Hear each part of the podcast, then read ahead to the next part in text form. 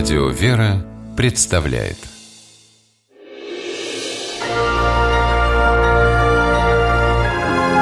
Герои моего времени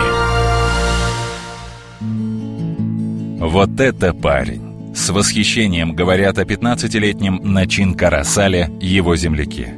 Парнишка из города Кызыла, столицы Тувы, получил такую аттестацию после того, как в первый день нового 2017 года спас на пожаре инвалида-колясочника.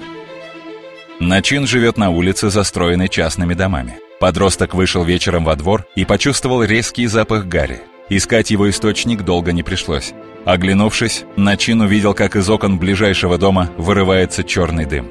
Первая же мысль, которая обожгла парня, была о соседе – Пожилой мужчина передвигался только в инвалидной коляске и почти никуда не выезжал. «Задохнется в дыму», — успел подумать Начин. А сам в это время уже перемахивал через соседский забор. Входная дверь оказалась закрытой. Начин взломал замок и остановился на пороге. Дым заполнил коридор, дышать было нечем, в глазах сразу защипало. Но отважный парень не сбежал. Шагнув в дом, он громко крикнул «Есть кто-нибудь?». В ответ услышал слабое «Помоги».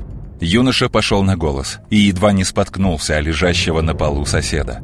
Мужчина был на грани обморока, надышался угарным газом.